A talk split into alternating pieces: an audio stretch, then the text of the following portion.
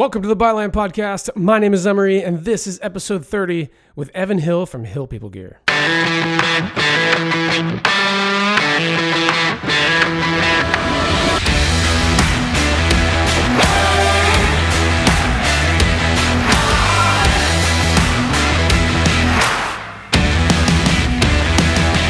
Welcome back to the Byline Podcast. My name is Emery. This is episode 30, and my guest today is Evan Hill from Hill People Gear.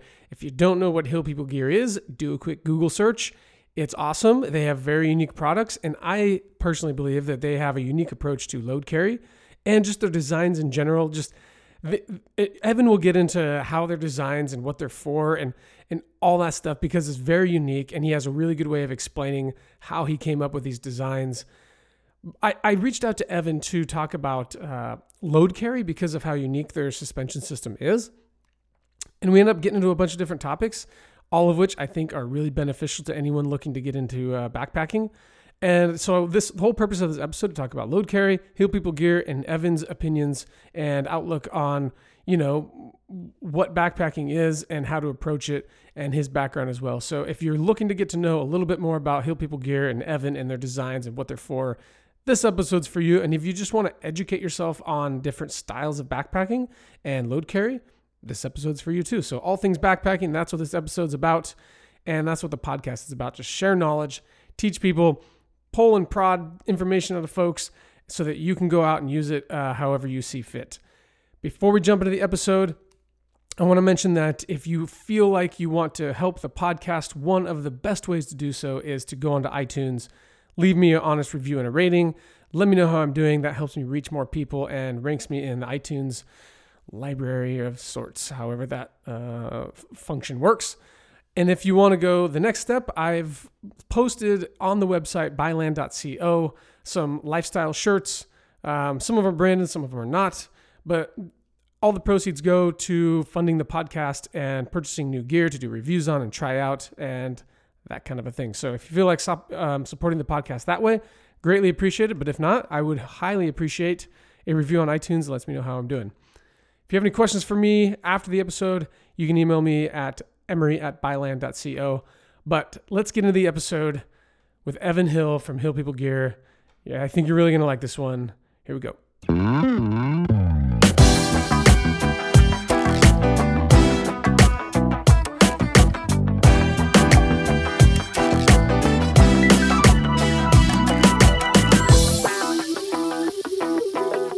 Evan, thank you so much for coming on the podcast. I am super stoked to have you, man. Great, great. Appreciate uh, it. So uh, I saw you're calling from Vancouver. Yeah, I am. I'm up in the uh, Portland area. Right, right. So you get up into Mount Adams and all that stuff. Oh man, yeah. Uh, I am. So I'm, I kind of get sucked into to to one mountain. I get sucked into Mount St. Helens, but uh, this year I'm telling okay. myself I have to go to. I, I hiked through Mount Adams Wilderness a couple times, and it's mm-hmm. so beautiful there. Have you been?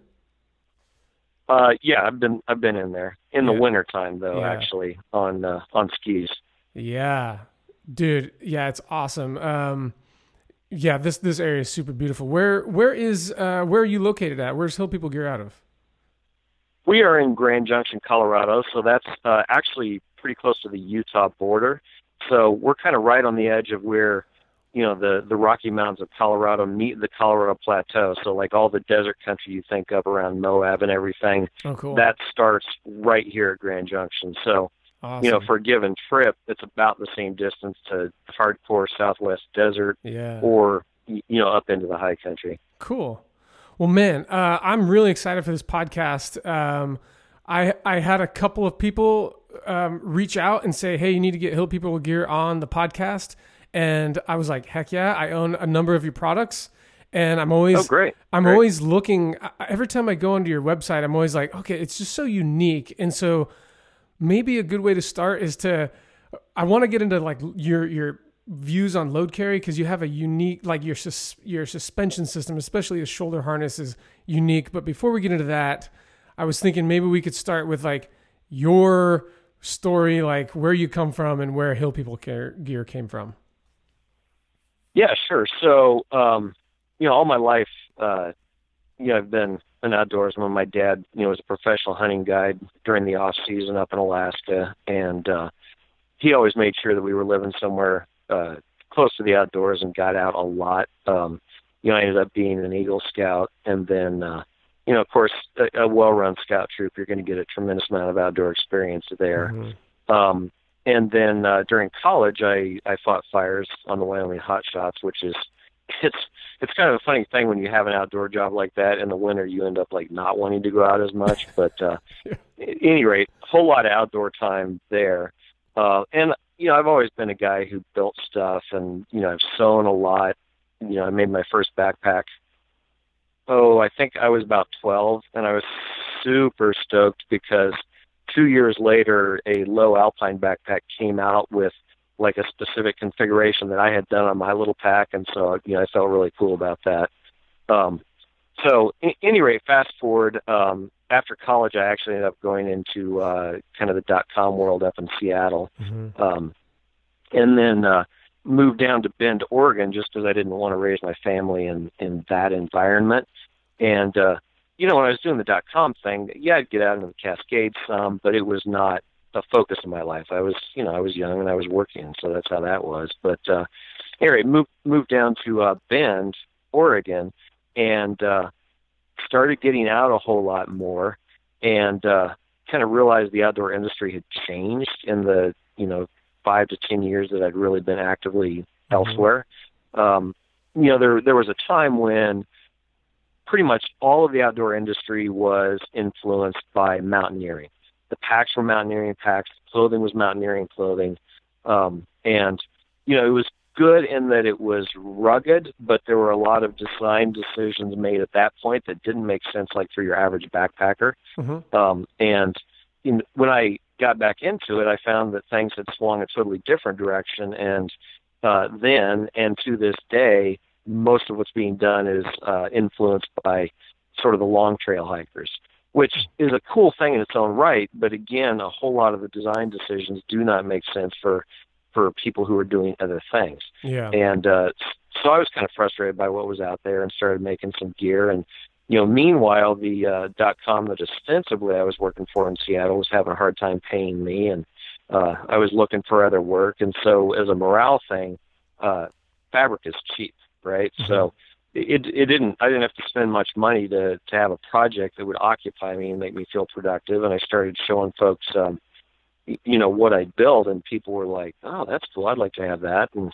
light bulb moment because you know I had been through all kinds of business startup experience and in fact had the technical skills to you know right out of the gate build websites and everything I needed to um and you know from there it was just a question of finding a good supply chain and putting a business together and um, that's that's kind of how it started.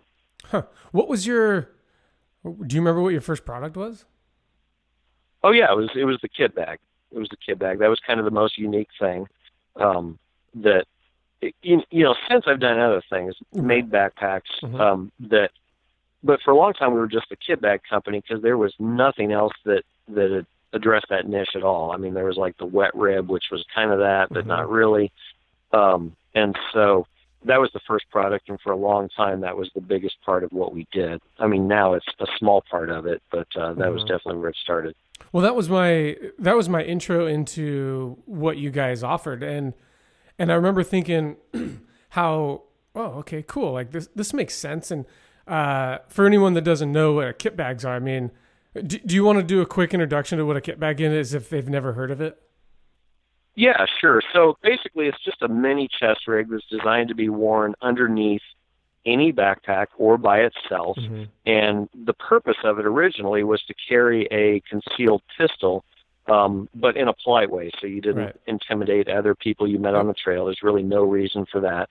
Uh, and I actually put a pocket on the front of it to sort of conceal the fact that there was a pistol in it. Mm-hmm. And what I realized as soon as I had a prototype that I'd built was that it solved a big problem that I always had, which was all of the stuff that you need in every pack and for every trip. You know, instead of switching between your day pack and your mm-hmm. your multi-day pack, that's just your stuff that you've always got. And yep. so now, I'm sure a lot of people still buy them for pistol carriage, but they end up being you know all your navigation gear, your trail snacks, and then the beauty of it is you take your pack off and you still have all those things with you. Uh, that well, that's exactly basically you. You just described why I purchased mine, um, because I I wanted to carry in the backcountry, but I didn't want that open carry. I didn't want that moment of like awkwardness if you bump into someone and and it just was there. You know, it was always on you. And then not only that, but like I wanted those certain things. Just t- I always told myself if I lose my rifle, if I lose my backpack, I'm not going to lose this kit bag that's on my on my chest. And yep. and to me, um, and I think a lot of people have this. Like I use the phrase "people pack their fears" a lot, and I think for me it was this comforting. It was this comforting thing that I used to go into the backcountry with, where I was like, "Cool, if all else fails, it's got it's going to take an act of God to get this thing off of me. I have to physically take it off, or something's going to have to rip it off of me. Um, I'm always going to have some sort of food on me, a firearm, and you know some some survival tools. And to me, I was like, I get it. And then when I, I tried it out, people were like, oh, that's kind of goofy. And then they saw me wearing it and like, I was like, see all these snacks I don't have to get in my backpack and I have everything I need. They're like, okay, I'm in. Like that's, that's freaking cool. Right. Yeah. Yeah. You don't even, in fact, I don't carry a pistol in mine anymore yep. because uh, a, I live in Western Colorado where I can travel in country that I'm not ever going to see anybody else. Mm-hmm. Uh, but B, you know, a big part of my job is documenting trips and taking photos and mm-hmm. stuff. And my huge point and shoot camera is so big I can't even fit a pistol into my kit bag yeah. anymore. So ironically, I'm back to open carry, but man, the kit bag is as integral as it, as it ever has been for yeah. you know the things I need it for. Well, cool. Yeah, I I just think like so. I like to I, when I go on your website. When I first found you guys. I, I just got this like it's it was it was refreshing for me to like as someone that's like researching different ideas or like different brands like you see a kit bag and you're like, okay, cool. Oh, that's unique. And then the different designs you have. I remember watching your videos and like doing a bunch of bunch of research, and there are like hill people fanatics. Like they, they love your guys' stuff. And I remember the the load carry, uh, the the harness system you guys have is very very different. At least what I think is very different than what's on the market. Like when it comes to like standard backpacking um, designs. Sure where I do can you take a second to kind of describe your your harness system? It's floating. It's not really it's attached, but it's unattached. Um, it looks kind of questionable at first, but then when you when I when you watch your video, you're like, oh, it makes so much sense. And so, one, like, do you want to take a second to describe your harness system, and then two, how in the world did you come up with that?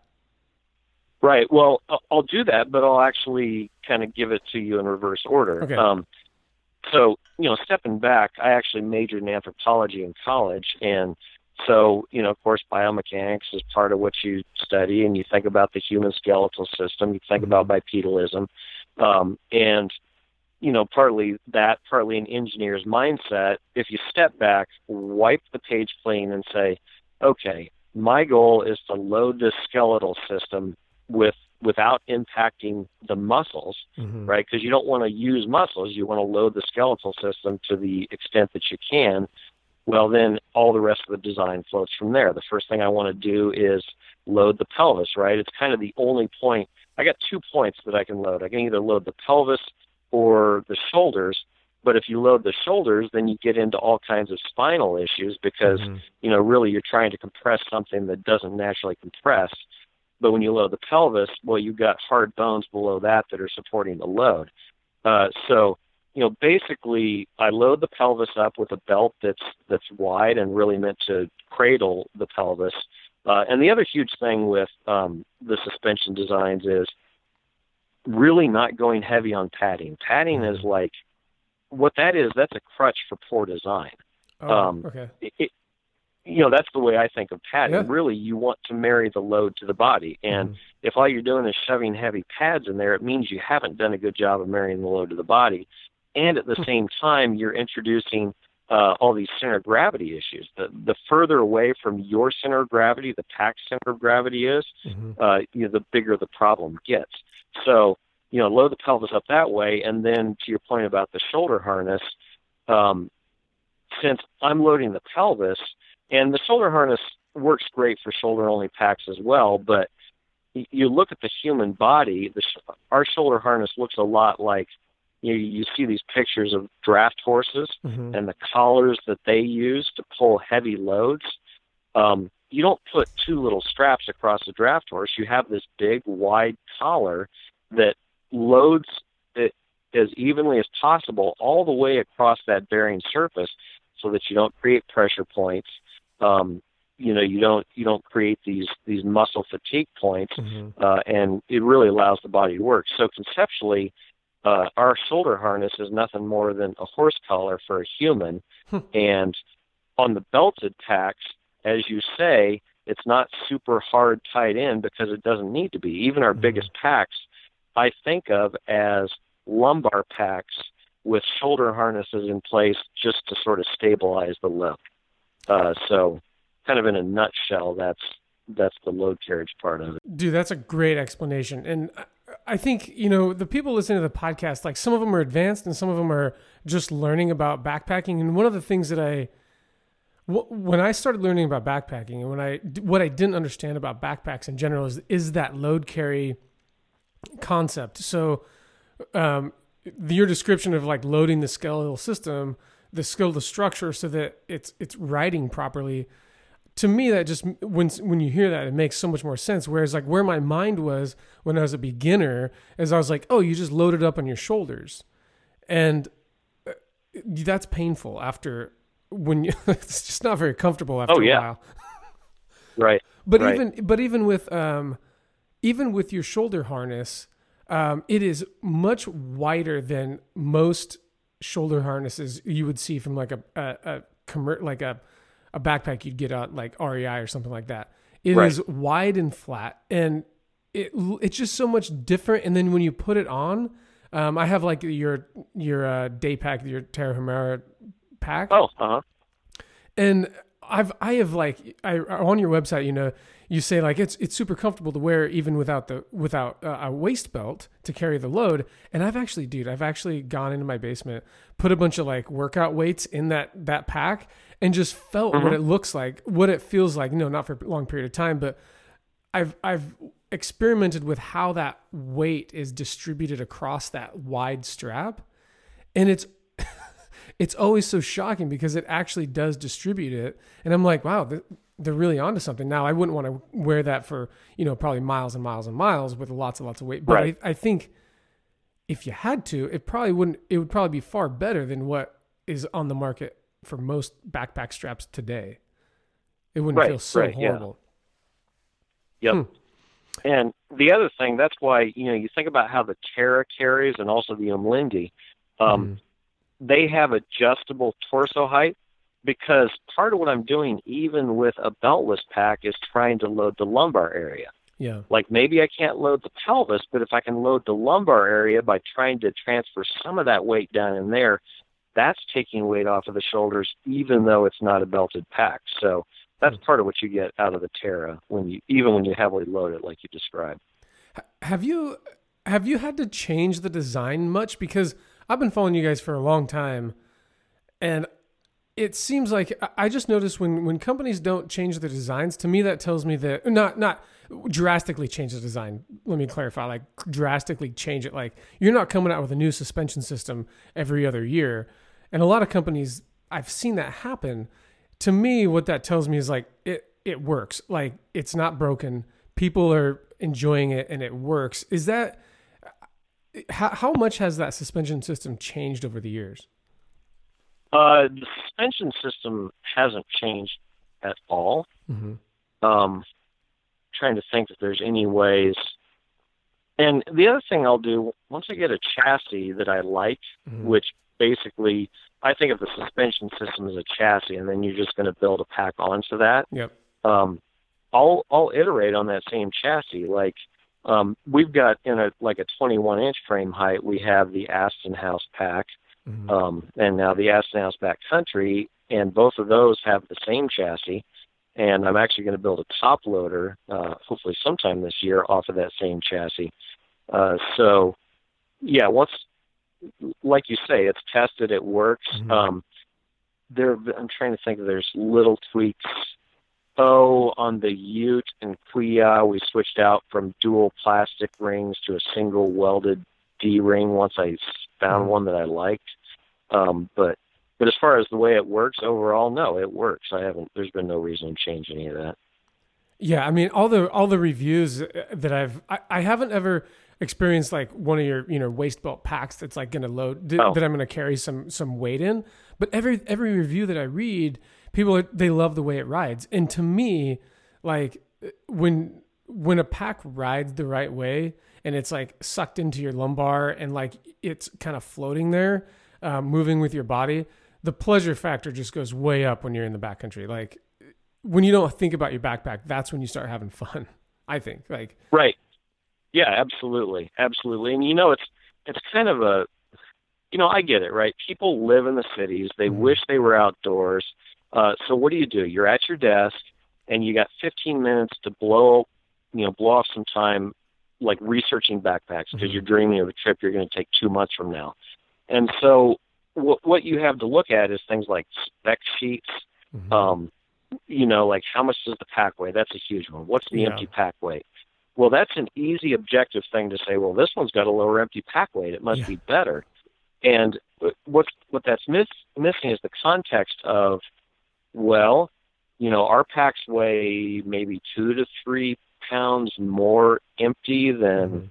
an ultralight pack, but they're going to make the felt load feel like it's 15 pounds less. So you tell me where the efficiency is. Yep. You know, what's really important in that equation. But people just don't have that context. And I get it. I'm not knocking them. I've, Mhm.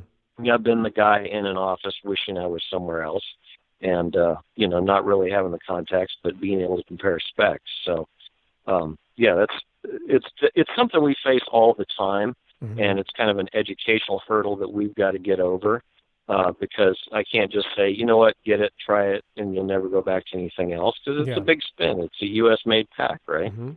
I've talked. I, I'm. I like to ask this question, um, and you kind of t- you you did touch on it.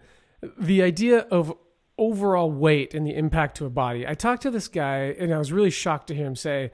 Um, I interviewed John Z. He's a long distance backpacker, and his his pack. I mean, he's one of those guys that like he doesn't use a waist belt. Um, it, it, it's basically he's backpacking out of a day pack, and that's his style, right? And but his Right. gear his Mhm. gear fits that mission, and that's his style. Now, if someone were to try and put a bowling ball in his backpack, he's not going to be very very comfortable, right? But he's adapted his gear to what his style is. And so I wanted to pick his brain about, hey, what are your thoughts on on overall pack weight? And his response to me, if I remember correctly, he was like, I've realized it's not all that precious. And I was like, okay, this is guy this is coming from a guy that is super conscious of every single ounce. And to hear him say it's not that precious, it made me think like, okay, what are other people's thoughts on overall pack weight? Because like you said, um, just because a pack weighs like, you know, a pound doesn't mean it, it, it's going to carry like it, it weighs a pound and you have to adapt yourself accordingly. Whereas like other packs that weigh a little bit more, you know, they're going to ride differently. So where are you at on like the impact of weight on your body? Where do you land on that, Right. that scale?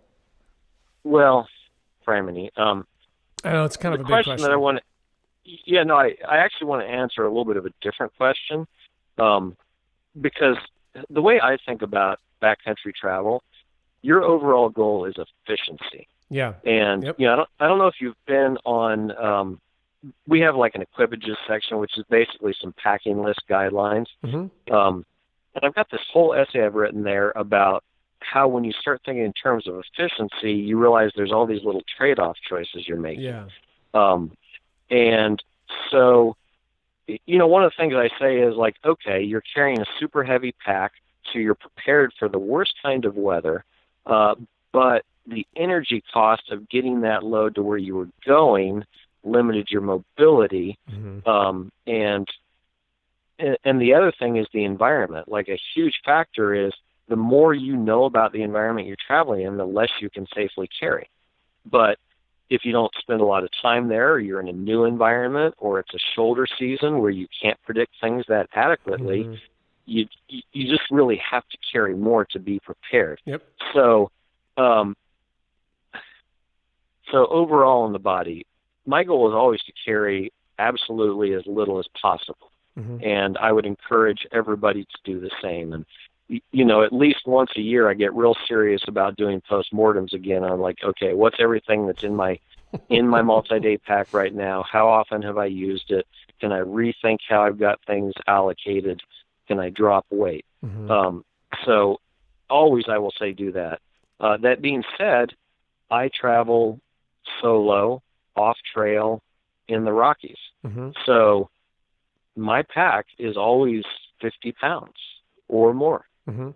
Um, and I'm, I'm well aware that in other environments, other situations, you can get away with less. But Mhm. you know, yeah, I carry a DeLorme InReach, but if if I get in trouble and pop a smoke, I figure minimum it's going to be 12 hours before anybody gets there, and it could easily be more just by virtue of where I am. Mhm. So it's really all on me. Yeah. Um, so I, know I didn't directly answer your question, but the other thing, you know, I'm a big guy, right? So I can carry a lot more, um, and you know, I can still I still have good mobility, you know, getting places with 50 pounds. Um, but uh, anyway, I encourage people to carry as as little as they can and still be safe about it. Well, I, I guess it's such an. I, I just love that question because what it points out to me is, is there's not a right answer for everyone. Like if if you're looking Hmm. for like the right answer for you and what you're doing, that's what the answer looks like, right? And not only that, but Mhm. like if it didn't work for you, then you wouldn't be doing it over and over and over again. Like you would you would change it up drastically. But that's not the case. Like you've you've continued to to iterate you you clearly practice paring down your gear and finding new solutions but you have to choose at the end of the day it's your choice and it's your your adventure. And just be now now if you and I were to go backpacking together we might look differently. We might carry things differently. And that's okay. Everyone has their own style. And and to make someone to say well you're doing it wrong. If I were to go to someone and say well dude you're doing it wrong. Let me show you how I don't think that's really fair. Now you can be because you're not that person and dealing with that situation. So I don't know. It's just really it's a fun question to ask so that people can understand. Hey, th- there's not a right or wrong way. There's just unique ways of doing things. Right. Well, and you know the other thing that I find really it's always the mountain that's the best teacher. It's it's that Mhm. experience base and y- you know what I find is that people with more experience in the mountains spend a whole lot less time running their mouths about how you should uh, how you should be equipped. yeah. Why do you think that is? Well, I mean, it, it's it's back to that whole like stuck in in town thing, right? Mm-hmm. you don't actually have time to get out there, but you can argue with people on the internet, you know, from your supposed experience point of view. And meanwhile, there's a bunch of kids living in Port Angeles carrying flipping ALICE packs, you know, 3,000 feet of vert up into the Dungeness, and they've never heard of anybody. They don't care. Yeah. And I actually saw those kids. I was with a bunch of like Seattle backpackers, and you know they were kind of making fun of these kids. I was like, man, these are city kids who came up here without having any idea how they're supposed to look, and they're having the time of their damn lives. Mm-hmm. Huh. Man, yeah, I, I just it backpacking is such an interesting activity that spans so many different styles and it can be so confusing uh, to people that are just like you said sitting behind a computer trying to trying to get all the education when really uh, what I've learned here, here's what I've learned about backpacking. It's incredibly simple. At the core at the core of backpacking it's really really simple. You're whatever you own is on your back, and that's going to get you from point A to point B, and it's going to feed you and water you, um, and save Mhm. you in a bad situation. And that looks different for everyone in every situation. But take an overnight backpacking trip. That's about as simple as it gets. But for some people, that's still really complicated. And so I try to tell people like, hey, don't overthink it. Like, but but the only way to know this stuff is just to go out and do it. And like that's why you say like the people that do it the most, you know, they, they just keep for the most part keep their opinions to themselves because they're like, yeah, Right. Right. Well, and the more you the more you're out, the more you've seen different situations and realize that you don't really have the answer to everything. yeah, right. That's what I love about this podcast is bringing people on like you that I can be like, cool. What do you think? Like you mentioned efficiency. I, am curious what you think. Like when you mentioned efficiency, uh, when I asked about overall pack weight, like you went you went straight to efficiency and said it like, well, this is what's important to me. And I've actually seen that on your website. Like, yeah, you could get a light lighter weight pack, but like your packs are very efficient. Like take that that Terra pack for example. I'm still shocked at how much stuff I can fit in that thing. I don't know how you're doing it, but you can fit a ton of gear in that in that small tiny little pack, and it's easy to get in and out of. Um, mm-hmm. It so efficiency seems to be a core core value to what you're doing there, and um, I guess how, does that go? Does efficiency go into your design principles from the very start? Absolutely, absolutely. But, you know, I've so this is the whole thing. I call it featureitis, right? Mm-hmm. If you're in the marketing department, marketing slash design department of one of the big manufacturers, you got to have a spec sheet that reads as as good or better, you know, than everybody else's spec sheet. Yeah. Well, they've got 12 compartments. You need 12 compartments, and you know, I'm all about efficiency and elegance.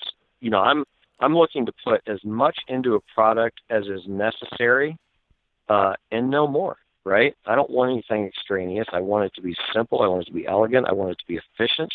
And, you know, I, the thing is, the simpler things are more adaptable. Yeah. And, you know, that's, there's a whole lot of people who kind of don't understand where we're coming from because, well, we don't make hunting packs.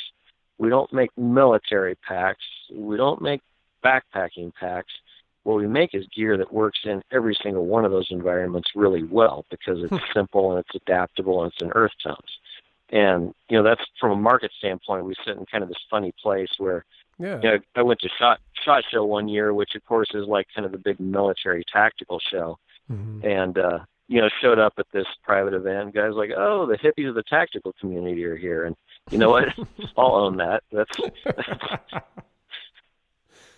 so yeah, that's that's kind of the thing with with efficiency. Yes, it's absolutely at the core of everything, and that simple, flexible design ends up being adaptable to a wide variety of uses, and that's kind of the point.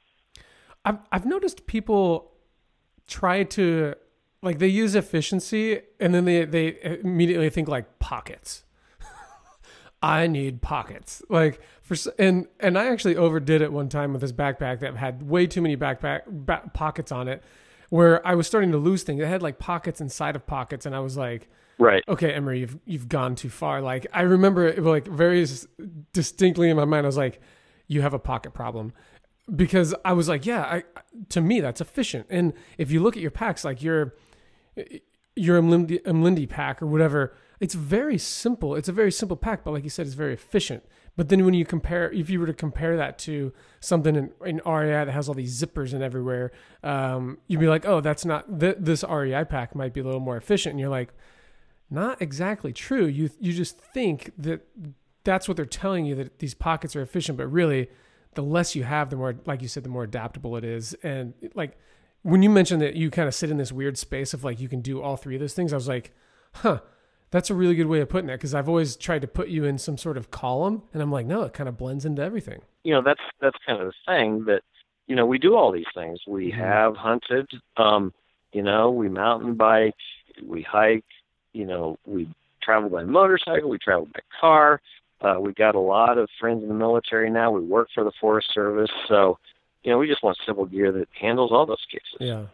Did, that something that you fell into naturally, or did you start Hill People Gear with the idea of like, hey, we want to kind of have this blending of uh, unique attributes that can that this guy maybe he's a firefighter that he wants to use his pack, or maybe he's a hunter he can use a pack, or was that something you thought of later? Did you which one which came first? Uh, well, neither really. We simply build the the gear we want for what we do, which okay. is a little bit of everything. Yeah. So that's how the gear comes out looking. Cool. Well, that makes sense. I mean, yeah, that that totally makes sense. Um, what what are your favorite? What what gear do you use from from Hill People Gear the most? Uh, so you know, my kit bag is going to go. You know, regardless, I'm going to be carrying the kit bag. Um, mm. and that's going to have really lightweight survival gear, but mostly the trail stuff I need, Mhm. plus binos, um, camera. So that's going to go regardless. Uh, for day hiking, um, you know, my main day hiking pack is New Lindy with a recon belt on it. hmm Uh, and then from there, I jump straight to um, the Kuya, you know, our biggest pack for multi-day. hmm Oftentimes it's too big, but our packs compress really well, so you know it's not a problem. Um, and then I do have a Terra that, uh, well, I probably got three or four. You know, we'll come out with a new color. I'm like, oh, I need that. Um, uh, the Terra I love for mountain biking. I love for those those hikes. Um, you know, where it's kind of like a urban-ish Yeah. environment, and like I don't need a bunch of gear, but I Mhm. just need a little bit of stuff. Um, and then the Connor is I've got a Connor that's always packed sort of as a urban slash heavier day pack kind of pack. Kind of hard to describe, but the one the one that gets used the most absolutely is the belted Lindy, just because I I go hiking multiple times a week, day hiking. hmm Um, and then probably second to that is the Kuya, because you know I'm in a line of work where I can get out. Oh, on average, uh, a decent backpacking trip every month. Hmm. Yeah, I've I've looked at that. I've looked at that that Lindy pack, and I'm like, you know, I bet you could. I bet you could probably get some good amount of gear in there. Um, and then you have different things. You have you have accessories that can go onto these packs. And I'm thinking with those, I'm like, huh, you could probably get like one to three. Like if you pack efficiently and you're doing a certain type of trip, um, I could like I did a through hike. Like I bet I could probably through hike for a few days in that Lindy pack. Yeah, and there's people doing that without a doubt. Um, you know, particularly out in the southeast where the Mhm. environment is just milder. There's folks doing multi-day hikes out of the Lindy. Mm-hmm. You know, a summertime hike, yeah, you could do multi-day out of that, um, depending upon the kind of gear that you've chosen. Um, you know, I will caution, I like that pack up to eh, 35 pounds Mhm. belted.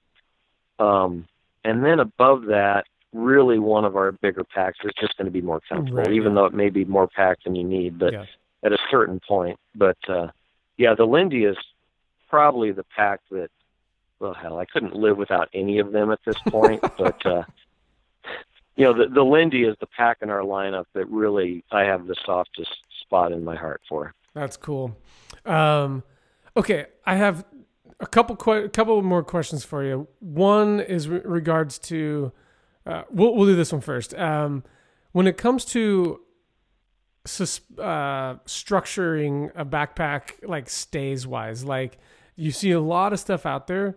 Um, mostly like whether it's like titanium, aluminum, or um, carbon fiber. Even there's different styles. What what does Hill People Gear use for their stays for the structure carry of the load? Um, and how does that like? I guess what are your thoughts on how did you choose that? Uh, right. So we use 7000 series aluminum uh, from an outfit out in California that made all the marine ILBE stays, and um, it's and you know I'm trying to think. They've made a lot of stays for a lot of the good packs over the years. Okay. Um, the you really have to. I'm going to step back just a little bit. I mean, why are we using stays at all, right? Because I know there's there's pack designs out there that don't even use stays. Um, you got to load that pelvis up, and still Yeah. the most efficient way to do that is early '90s backpack design style of mating the stays to the lumbar area and then strapping it tight with a good belt. um, and so that's that's conceptually what we're doing. Yeah. Uh, the 7000 series works well because uh, it's tough and retains its shape really well, but it is shapeable. If you can't shape stays to your back specifically, you don't want them. They're not they're not going to be helpful for you. okay. Um, and then the other thing is that um, the way that sort of the S curve that, that you shape stays into, well, you don't shape them in an S curve. Um, the S curve gets created when you tension the load lifter straps. And that actually, if you're using the 7000 series aluminum, uh, it actually creates a little bit of a spring that takes a, it, it absorbs some of the shock of that much weight hitting the ground or hitting your pelvis. Hmm. So, um, so it's it's a really good it's a good system. They they're shapeable but still really tough. They retain their shape and they give you that spring property of absorbing the shock of the load. Um, yeah, carbon fiber stays worthless unless the factory stay happens to fit your back. Can you elaborate on this fitting of the back? Uh, because there's a lot of packs. I mean, dude, there's not a lot of backpacking companies out there that are like, hey, by the way, when you get this backpack, you're gonna have to bend these stays. Um, they're like, nope, it's it's good out of the box. Go and use it. Um, can you elaborate on how that why why that's so important? Like, what's the purpose of this bending? Right. So, I mean, the point.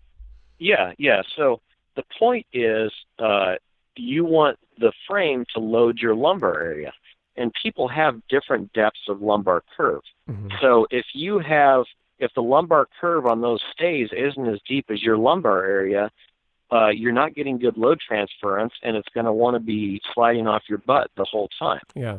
And then conversely, if the lumbar depth is, and you know, people have lumbar heights as mm-hmm. well. So if the depth is um, too deep, of course, that's going to be painful. Uh, so, yeah, properly speaking, a pack that's built with stays just must be fitted. And you know, back in the part, partly the outdoor industry has evolved. Uh, back in the early '90s, you could only get these packs through uh, individually owned specialty stores, right? Mm-hmm. So you'd go into your local mountaineering store or backpacking store, and it'd be owned by some dude who knew what was up, and he would fit the the pack to your back in the store. and you know, as things got to be more big box, and you know, now you can go into huger outlets to go buy, you know, your quote unquote backpacking pack. Um, they just don't have the expertise on hand to do the do the stay bending and there's still small independent shops that do. And you know at REI they try to do a good job of shaping stays. And you know there'd be one guy in the department who is um who's you know trained to fit fit packs to your back and and he'll do that work. But uh yeah it's absolutely crucial. And if it's a pack that has stays um the number one thing you can do is pull those things out and bend them to your back. And uh you know that'll really help you out. It's really interesting that industry got away from that custom fit bending of like really marketing the bending of the stays. The next question would be you have been around the block, you've done a number of you, you've you've just seen a lot of backpacking like in, in a bunch of different industries. You're clearly um, a backpacking company that's creating this stuff or w- whatever you are, I guess. Like you're creating backpacks for people doing things, right? Um, right, right. Yep what do you see people what are common questions you hear from people that are they're having struggles or what do you see people having a difficult time grasping or struggling with commonly i guess? Like in uh, when in they have area? um we'll say oh, that's a good question. Um we'll dial it into um errors like people are trying to choose the right amount of gear or like um, I, gotcha. I, guess, yeah. Like, what's what's common questions that come across your desk when they're like, "Dude, I'm trying to get out, but I'm having this problem." What are common problems people are having? Oh, gotcha. Well, I mean, so of course the classic um, mistake that that somebody new to backpacking makes is they carry more gear than they need to. Mm-hmm. Um, but I maintain that you kind of have to do that until you build enough of experience base to make good choices. Yeah. Um, and so that would be the number one. But then the other thing I've been seeing a lot recently is people looking at all this pontificating um, by, oh, people doing through trails, which, I mean, mm-hmm. you got to understand, other than the CDT, through trails are not really backcountry hikes. Right. Um, there's ton- there's tons of people on them. There's a whole lot of infrastructure. There's a whole lot of safety infrastructure. Uh, and so I see people influenced by that who just really don't have enough gear to survive mm-hmm. any sort of random event. Yep. Uh, but that's that's kind of a newer thing because people are able to get that information online and oh well this guy only carries this I should carry that and like you know what you're not getting is that he's he's essentially traveling in a group of ten maybe as an individual but they see each other every night they're looking out for every, each yeah. other that that's a different thing that's um, a, that's a really good point. I'm really glad you brought that up because um, I hadn't thought about that, and I think it's kind of been in the back of my mind where Um, so I've done a through hike, but when I did it, I also before I through hiked, I was normal hunting and off trail and stuff like that.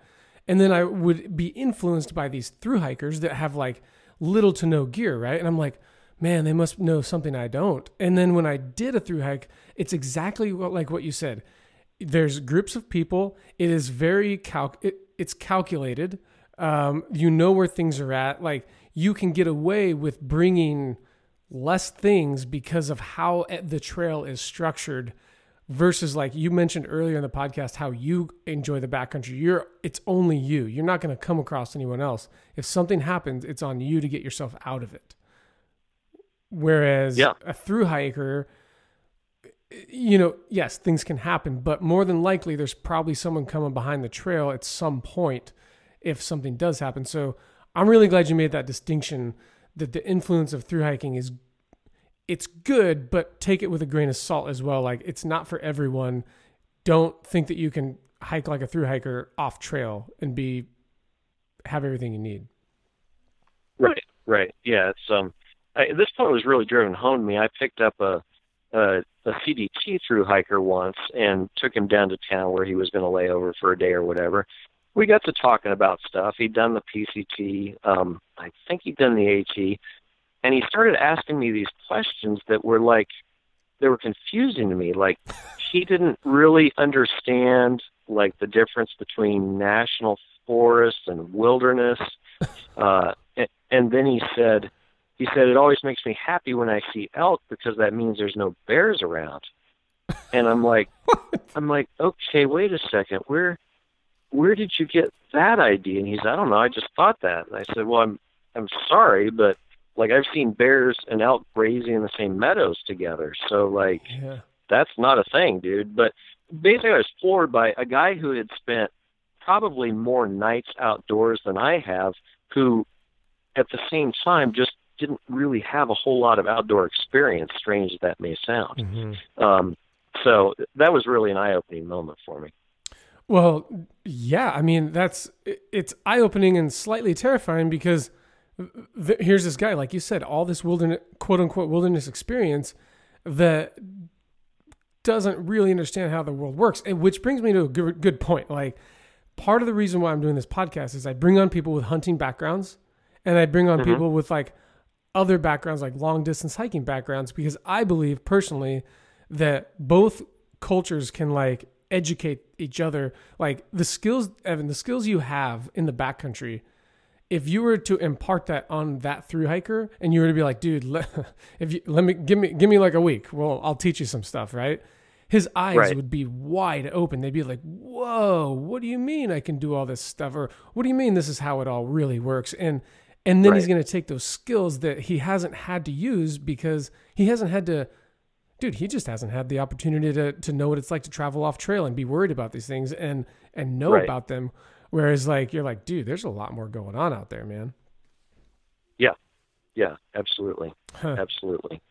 That I think that's a really good. I, am glad we covered that because um, there's just you can always be improving, and just because you think you know what you think you know, there's always something else to learn. And um, yeah, every you gotta take everything you learn with like, okay, what is that person doing? Where are they coming from? What are they doing? How's that structured? And then how I do things, I don't know about you, but how I do things, I'm like, cool, I'm going to learn something from you and I'm going to adapt it to what I do.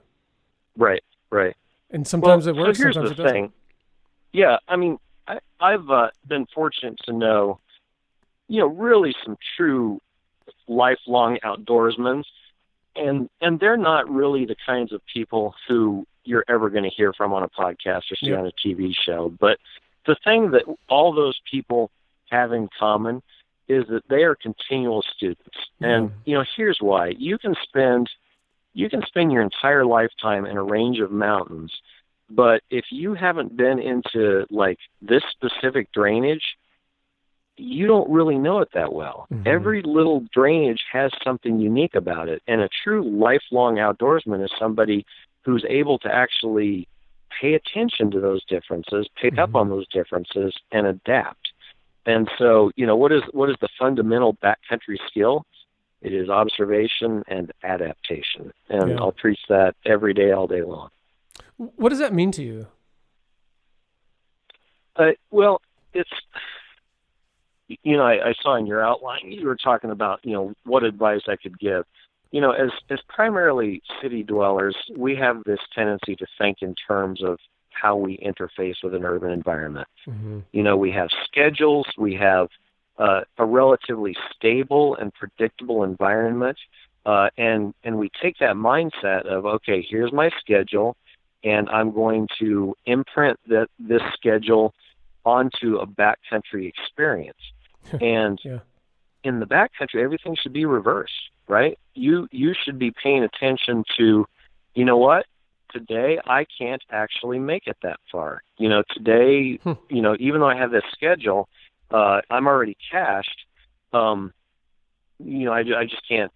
I just can't make that happen. And if I do, it's going to be dangerous and it's going to be a problem. Right. Um, and so, and you know, the other thing is like, what's the most efficient way to travel from point A to point B?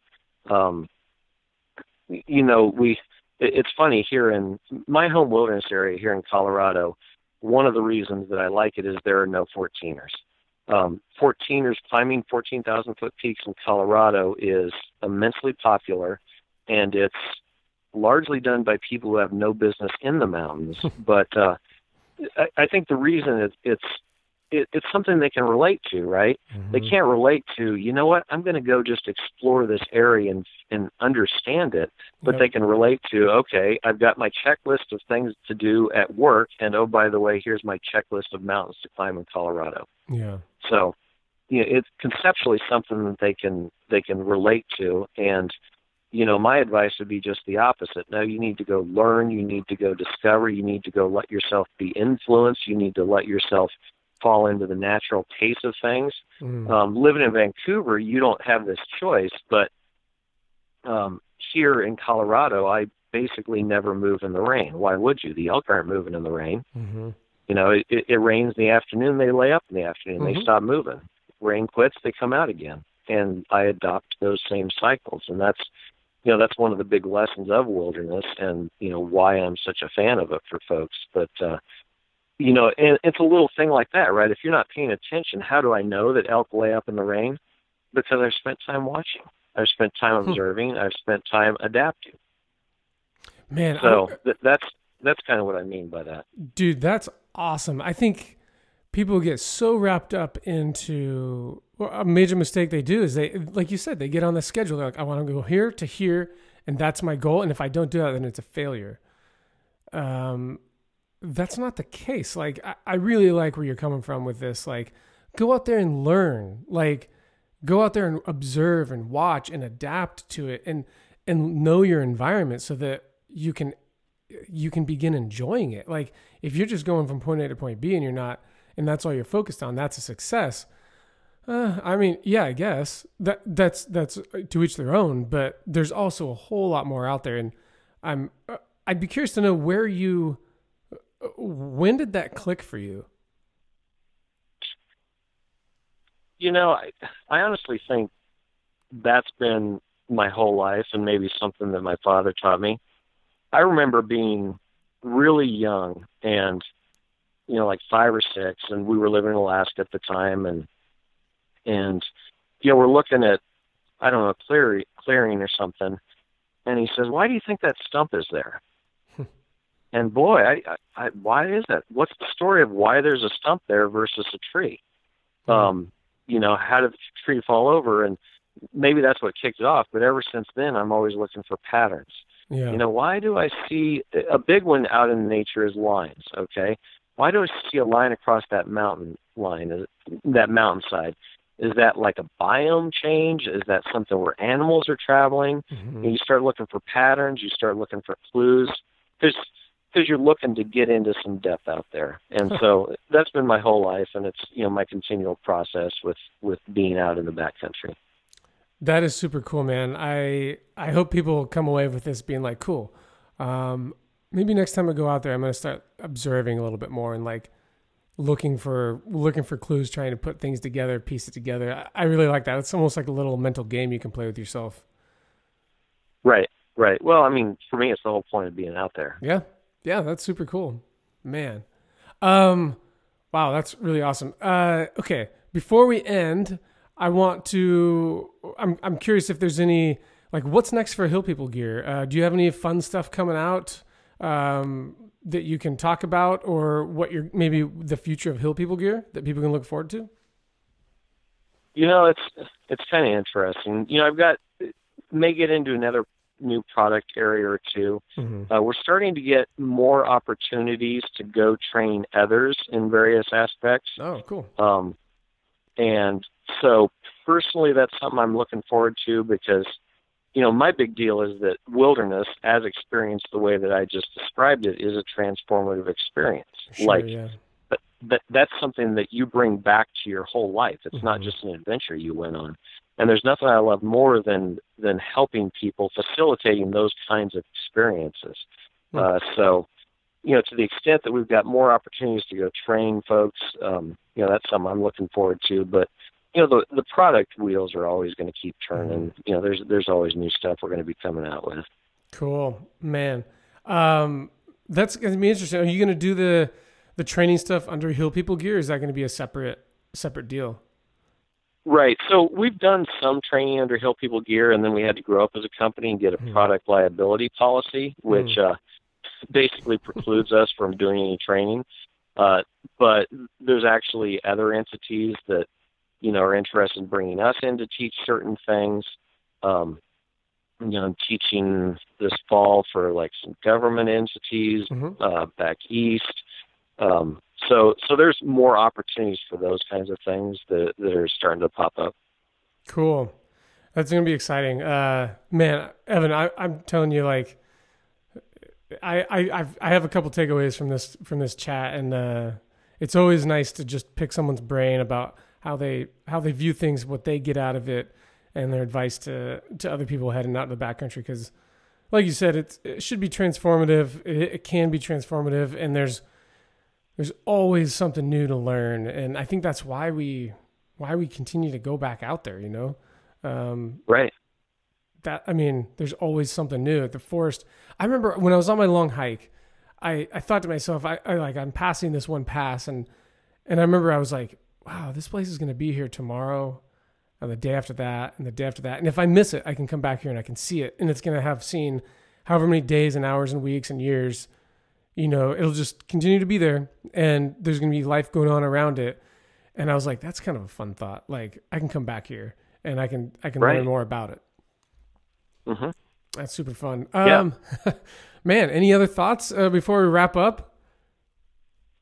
Uh, yeah, you know, giving your audience, uh, this is something I always tell people. People over obsess about gear, right? Mm-hmm.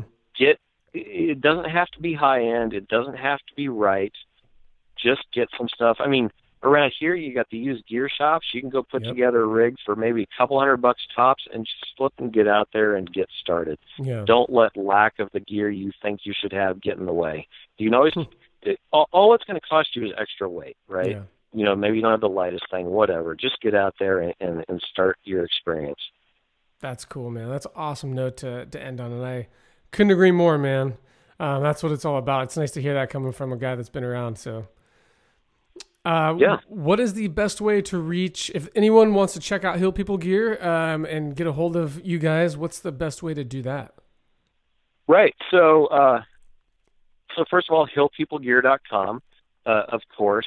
Uh, we do have a Facebook owners group, which you don't have to be an owner, um, where there's a lot of discussion of outdoor stuff. Cool. Uh, YouTube channel where we have both instructional videos Mm-hmm. uh, as well as in the field uh, trip videos that we've done.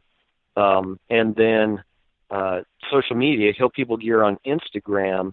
Uh, my discipline is a picture a day, and sometimes it's two pictures a day, and Mm-hmm. usually that's something that you know that we've experienced within the last week. So Cool. for for that poor guy stuck at his desk, man, get on our IG feed and get some inspiration. It's not product shots, mostly it's outdoor shots. Yeah. Well, and I, I mean, and I would add like when I was looking at Hill People gear, like the kit bag, I had some questions about it. Um, and I remember I, I hit you guys up, and you guys were extremely responsive. Um, definitely, you- you're just there to educate people, and and uh, you're you're definitely not the the email will not go unanswered. That's for sure. Right. Yeah, and that's info at hillpeoplegear.com. Yeah, Awesome. absolutely. Man, Evan, thank you so much for coming on the podcast. Uh, I can't even tell you how Sure. much how much it means to me. Oh, great, great. Well, I, I appreciate you reaching out, Emily. It's certainly been a fun conversation. Sweet. Thanks so much, man. Yep. Talk to you later.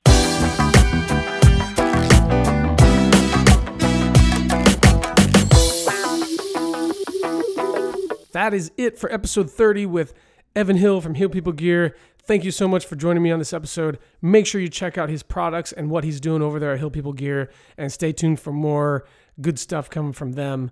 If you are out on an adventure right now or planning one, best of luck, be safe, enjoy the backcountry, um, keep learning, keep pushing yourself, and don't get discouraged if you have a bad time. You can always get better and always iterate. Be safe. Come back for next week, and we will talk to you then on another episode of the Byland Podcast. Again, thank you so much. We'll see you next time. Thank you.